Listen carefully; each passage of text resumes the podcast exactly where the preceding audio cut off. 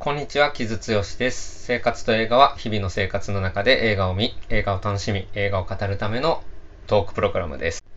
はい。今日はソロ会なんですけれども、あの、先週ね、あの、トークセッション大阪くんとやりましたけれども、ノープね。やっぱりね、話題作なのか、新たにフォローしてくださった方や、まあ視聴数もそこそこ言っておりましてですね、やっぱり話題作をやることは大事なんだなと一つ思ったんですけど、まあ作品としてもね、もちろん、あの、すごく見るべき作品の今年ね、映画館で一つだったので、まあ、あの、特にトークセッションでは、そういうちょっと話題作も今後も取り上げていきたいなと思った次第なんですけれども、とはいえ、まあ、同時にちょっと今日ソロ会なので、ミニシアター系の映画も取り上げたいとは思っておりまして、えー、今日は、ナンニ・モレッティの3つの鍵という映画を紹介したいなと思っております。これは9月16日から、えー、全国順次公開となっている作品でございます。はい。ナンニ・モレッティ、イタリアの、まあ、名称監督で、今69歳なんですけれども、ご存知でしょうか？僕はナンニ・モレッティは結構ファンでですね、あの、例えばカンヌとかに、まあ、出品したみたいなニュースがあったら、何に頑張れって勝手に応援してる ファンなんですけれども、まあ有名なのは息子の部屋っていう2001年の映画でカンヌのパルムドールを取りましたけれども、それまではどっちかというとね、ちょっとあの、セルフエッセイ的なえー、ちょっとコミカルな作品が多くて、で、まあなんか、イタリアのウディ・アレンみたいな感じで評されたりはしてたんですけれども、まあどっちかというと、うん、シリアスな作品作風でも、まあ、息子の部屋とかでもそうですけれども、えー、評価される作、えー、監督になってまして、まあ、えー、三大映画祭とかでも常連であるという人なんですけれども、僕ね、あの、夫婦の危機っていう放題になっている2006年の映画があるんですけれども、あの、これがめちゃくちゃ好きだったんですよ。もともとカイマーノっていう現代なんですけど、あのーこれ日本で映画祭でしか公開されなくて、確かカート特殊上映みたいなもので、うん、ちょっとなかなか見る機会がなくて、ちょっと難しいんですけれども、あの、これはね、まあ、ベルルスコーニ政権批判みたいな、あの、映画ではあるんですけど、えー、ナンニ・モレッティ自身が、あの、演じていたりとかですね、で、かつ映画内映画になっていたりとか、すごく複雑な構造になってていて、まあしかもイタリアの政治の話っていうのがかなり入っている、まあちょっとコメディ要素もある、えー、作品であり、ちょっとポリティカルコメディみたいな感じのものだったりするので、まあ日本で受けないだろうなという多分判断があってですね。日本であまり見れなかったんですけれども、そしてそれはまあ商業的には正しいかとは思うんですけれど、でもね、これがかなり僕は素晴らしい映画で、だと思っていて、まあ、またどこかで見れる機会があったらいいのになとは思っているんですけれども、まあまあ、そんな何にもレッティ、日本で、まあ、人気があるのかないのかはちょっとわからないというか、まあ昔90年代とかね、結構親愛なる日記とか、エイプリルとか、エイプリルはもうちょっと後ですけど、まあ日本でもちょっと、なんか本人のチャーミングな雰囲気もあって、えー、人気あったかなと思うんですけど、最近はちょっとどうかなぁと思っていたところなので、新作日本で見れて嬉しいなというところですね。僕も楽しみにしておりました。はい。で、今回の3つの鍵という映画ではですね、この、これは、えー、イスラエルの作家のエシュ・コルネボという方の、えー、映画化、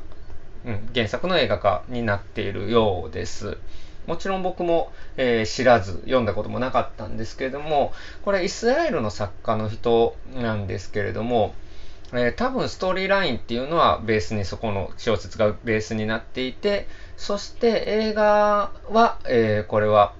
もうイタリアを舞台にしたというところで、まあ、国の変化がかなりあったというところみたいですね。一応、えー、先にじゃあお話から説明しようかな、しようと思うんですけど、まあ、あるローマの高級住宅街の同じアパートに住む3つの家族の話です。まあ、群像劇のようなスタイルになっています。で、その家族っていうのは、ま、隣人っていうだけで特に交流があるわけじゃないんですけれども、えー、映画の最初に、えー、事故からいきなり、すごくまあちょっと映画的に、あのー、ちょっと視覚的な効果のある場面から始まるんですけれども、えー、ある車がですね、暴走して、えー、女性を引き殺すシーンからいきなり始まってしまうんですけれども、でそのままそれが、えー、その住宅街に突っ込んだっていう場面から始まって、それを運転していたのが、えー、そのアパートに住む、まあ、老夫婦の息子ですね。まあ、女性を引き殺してしまった息子。はい。そして、えー、その、えー、車が、に突っ込まれた夫婦、まあ、中年夫婦が、まあ、娘がいてっていう設定の、それがまあ、えー、もう一組。そしてもう一人が、えー、臨月になっていて、まさにその事故の時に、えー、子供が生まれるっていうところの女性。その3組の家族が、えー、中心になっています。で、えっ、と、その、えまず、息子えー、その事故を起こしてしまった息子なんですけれども、その両親は裁判官、まあだからすごくエリートの家庭っていうことだと思うんですけど、に育てられて、で、まあその事故を起こしてしまったっていうのも酒を飲んでいたという、まあ非常に、えー、良くない状況だったんですけど、まあそれがまあどんどんその両親の厳しい教育のせいで、まあ彼がちょっと追い詰められていったっていうことが、まあ背景にあったことが徐々に明らかになっていく。というところですね。で、えっ、と、その車が突っ込まれた中年夫婦っていうのが、えー、娘が、えー、を近所の、あの、おじいさんおばあさんの夫婦によく預けていたっていう設定があるんですけど、そのおじいさんの方が、ちょっと、まあ、認知症なのか何なのか、ちょっと頭がはっきりしないっていう状態になっていて、もう預けるのやめようかみたいな話になっていたんですけれども、その事故の後、ちょっと預けないといけない状況になってですね、えー、その時に、えー、そのおじいさんと預けた娘っていうのが、えー、近所の公園に行って、えー、帰ってこなくなってしまって、で、父親がその帰ってこなかった間に、まあなんか性的暴行が娘にね、おじ、そのおじいさんから娘にあったんじゃないかっていう疑念に取りつかれてしまって、まあそれに執着するっていうのがベースのストーリーになっています。そして、えー、もう一人、臨月で、えー、子供を産んだばっかりの女性っていうのが、えー、夫が仕事で忙しくて、え出張ばかりしていて、ほぼ家に帰ってこないっていう中で、一人で子育てをしなければならないっていう不安感、あと孤独感と向き合っている女性という、えこの3つの家族が、え中心に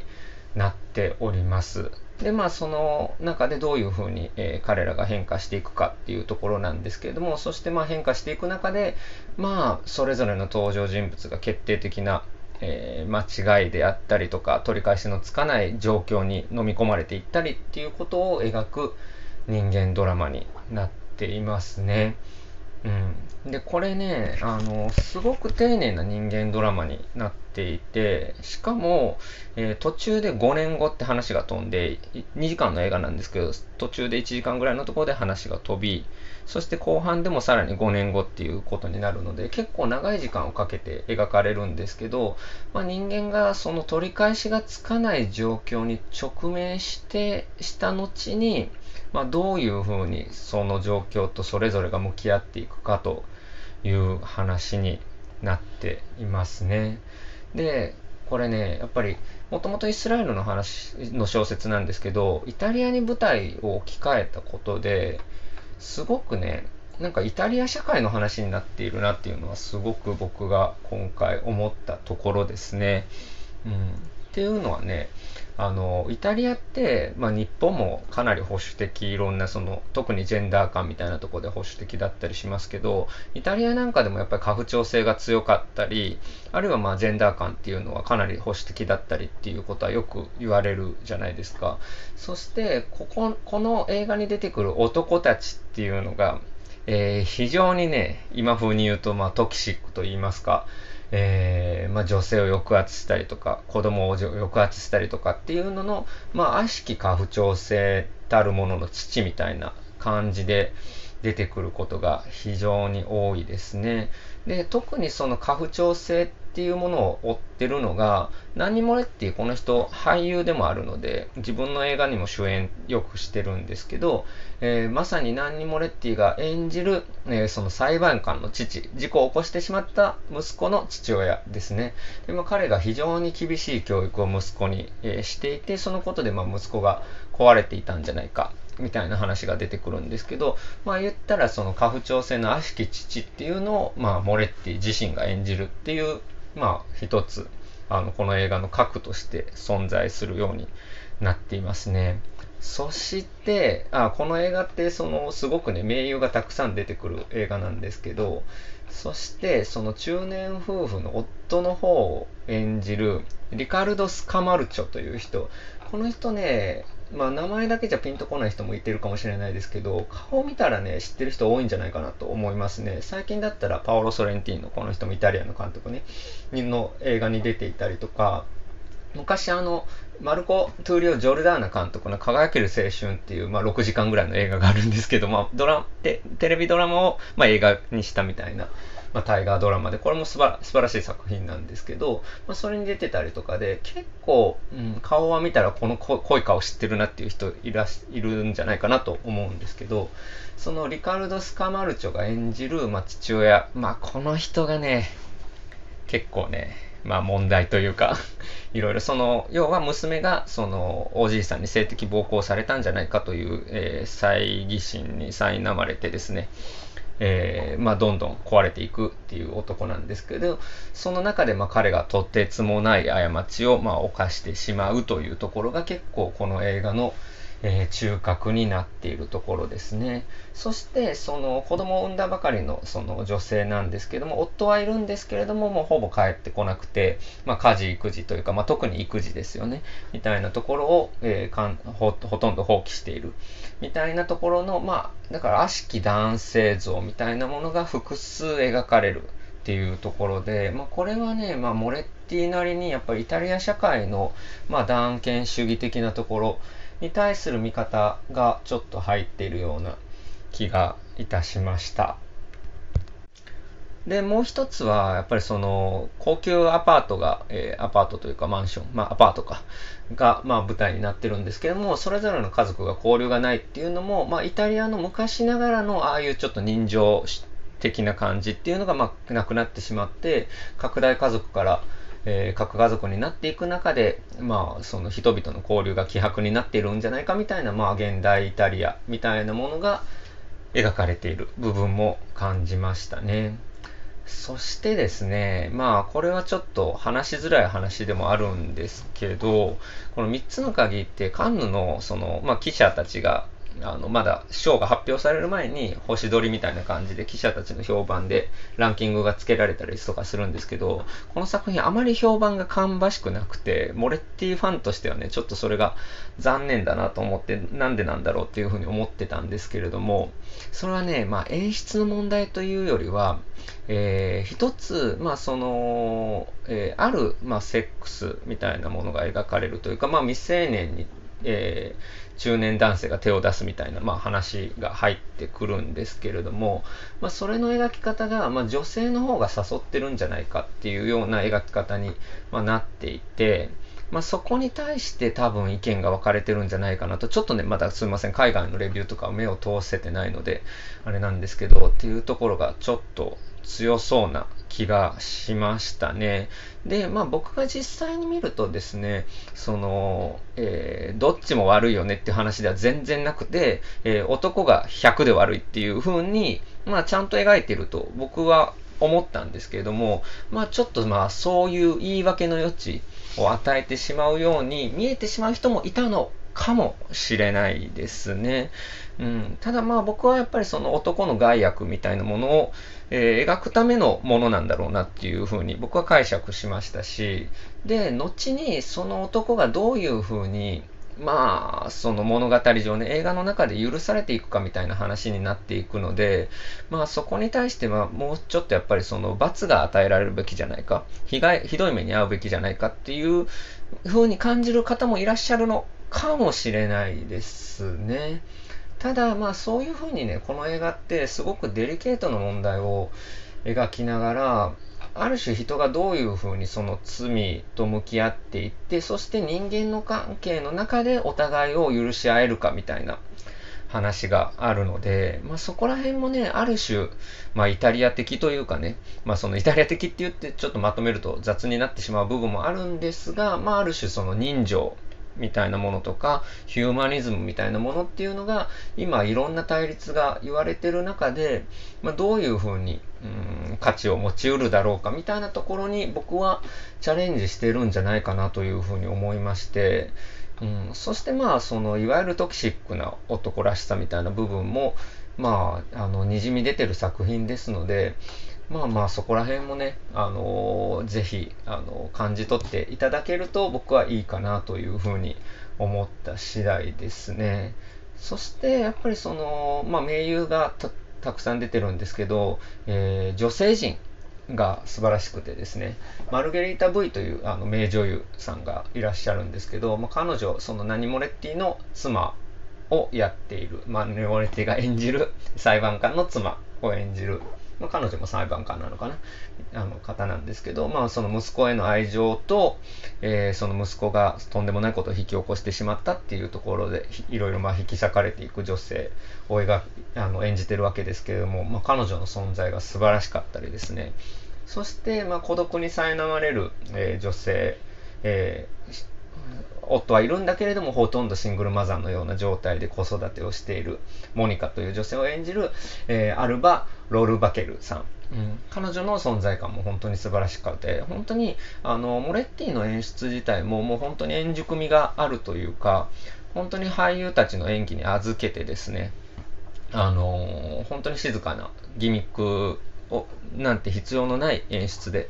えー、じっくり撮るというものになっていて、やっぱ名監督が、えー、置いた、置いたというか 年を取って円熟したなというところもしっかり見せてくれて、まあその、ここで描かれてるテーマも結構繊細なテーマだったりするので、まあ人によってはちょっとね、いろいろ議論がある部分もあるんですが、僕はやっぱり、えー、ちゃんとその今の人間ドラマになっているなと思いましたし、まあイタリアから出てきたものになっているなというようなところは思いましたね。なんかそういうちょっとね、あのー、まあ、それでも人はいろいろ間違いもするし、人と人ってなかなか簡単に分かり合えないけれども、それでもまあ、あのー、お互いを許し合ったり認め合ったりとか、あるいは自分自身が変わっていくことができるんじゃないかっていうようなニュアンス、うん、要因の映画になっていてですね、それはまあモレッティ曰くやっぱりそのコロナで世界がなんかいろいろ人々がバラバラになったことに対するまあ、反動というか、ある種その、それに対するもうちょっと、えー、ポジティブに前向きに私たちは生きていけるんじゃないだろうか、みたいな、えー、思いが込められているようですってね、それは結構僕自身もこれ感じた作品ですね。なんかやっぱりイタリアらしい、えー、光の使い方みたいなものがここぞという時で入ってきて、まあ、そういうところもいいなと思いましたね。なんか僕なんかは本当に、ああ、何もれってやっぱりいい監督だなと、しみじみ思いました。まあなんかその描かれていることのね、イシューに、うん、引っ張られすぎずに、なんかその一つの人間ドラマとして僕は見てほしいかなというふうに感じましたね。はい。というところで、ナンニ・モレッティの、えー、3つの鍵でした。はい。イタリア映画もね、なかなか見られないところですけれども、もっともっと見られてほしいなと思うんですけど、ナニモレッティってね、もともとあの、タビアーニ兄弟の、あの、パードレ、パドレーネ、パドローネか、パドローネ、父というね、映画で俳優で出てきた人ですけど、まあ、後に、あの、塀の中のジュリアス・シーザーを、えー、何モレッティがちょっと制作の方で協力したみたいな話もあってですね、それはタビアーニ兄弟の映画ですけど、その辺の中のジュリアス・シーザーって僕その年のベストに、個人ベストに選んだぐらい好きな映画でですね、なんかそういうイタリアの映画界のつながりとかも、えー、なかなか日本では最近は忘れられているような感じもしますけれども、ガダニーノ以外、ルカ・ガダニーノ以外にもえー、いいイタリア人の監督もまだまだいるのかなと僕は思ってますので、何にもれって注目してほしいですね。あのー、あと、この3つの鍵に合わせて、えー、親愛なる日記のレストア、あの、1994年の作品なんですけど、あの、ベスパに乗ったモレッティの、えー、チャーミングな、あの、イメージがすごく有名なものですけれども、こちらも、あの、合わせて、ぜひぜひチェックしてほしいですね。ちょっとモレッティ、今だからこそ、えまた再評価されてほしいと私は個人的に思っております。はい、そんなところでしょうか。はい。で、えっ、ー、と、仕事に関しては、仕事の目口に関しては、まあ相変わらず、えー、ニューダットの、えー、プロモーションで私はバタバタしているところなんですけれども、えっと、まずちょっとイベントの告知からさせていただくと、えっ、と、先週のそのトークイベントの、あの、太田くんとの配信アーカイブで見てくださった方、ありがとうございました。そしてまたオンラインのイベントがございます。えっ、と、ウェジーというサイト、えー、ジェンダーやフェミニズムに関する、あの、記事をよく上げていることで有名なウェジというサイトがあるんですけれども、えー、メディアですね。そのオンラインイベントにお呼びいただいてですね、えー、なんとニューダットの話をさせていただけるということですごいありがたいんですけれども、えっ、ー、と、しかもお相手は、え桃山商事というユニットで有名な、え清田隆之さんとお話しさせていただけるということですね。すごく僕自身も楽しみにしてますね。桃山商事って恋愛よも山ユニットという、よも山話ユニットというか、恋バナユニットとして、まあ有名ですけれども、まあ、ケアトさんはすごく男性学であるとか、男性性についてのご著書を出されたりとか、えー、企画をされていて、最近、えー、ちくま書房からもどうして男はそうなんだろうか会議という本を渋谷さんという方と共共編著で出されてまして、僕は勝手にレーベルメイトみたいな気持ちなんですけれども、えー、その清田さんとお二人でやるトークイベントがですね、9月27日火曜日の夜7時半から、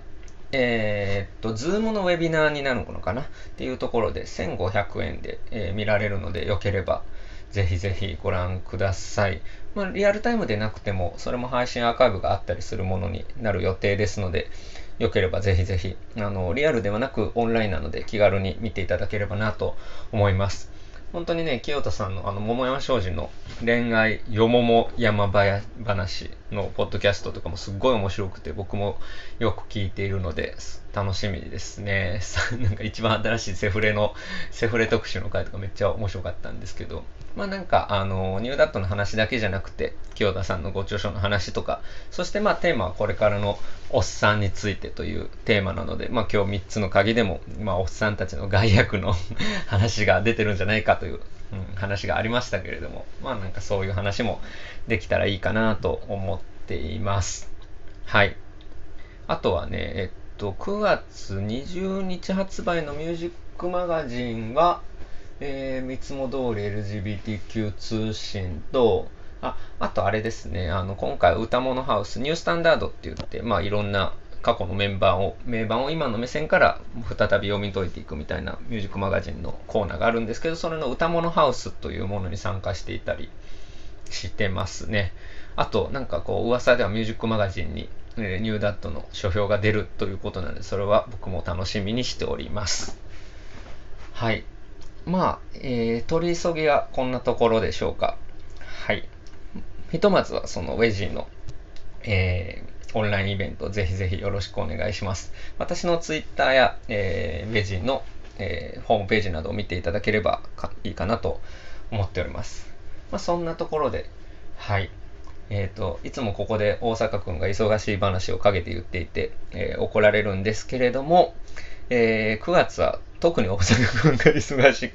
らしいので、まあちょっと取りためたやつとかをちょっと雑談会形式で放出したりですね。まあうまくいけば雑談会とか取れるかもしれないんですけれども、まあまあ大阪君の様子を見ながら、まあ引き続きやっていこうかなと思います。来週もソロ会になると思います。えー、とりあえず今日はこんなところで失礼いたします。お送りしたのは木津剛でした。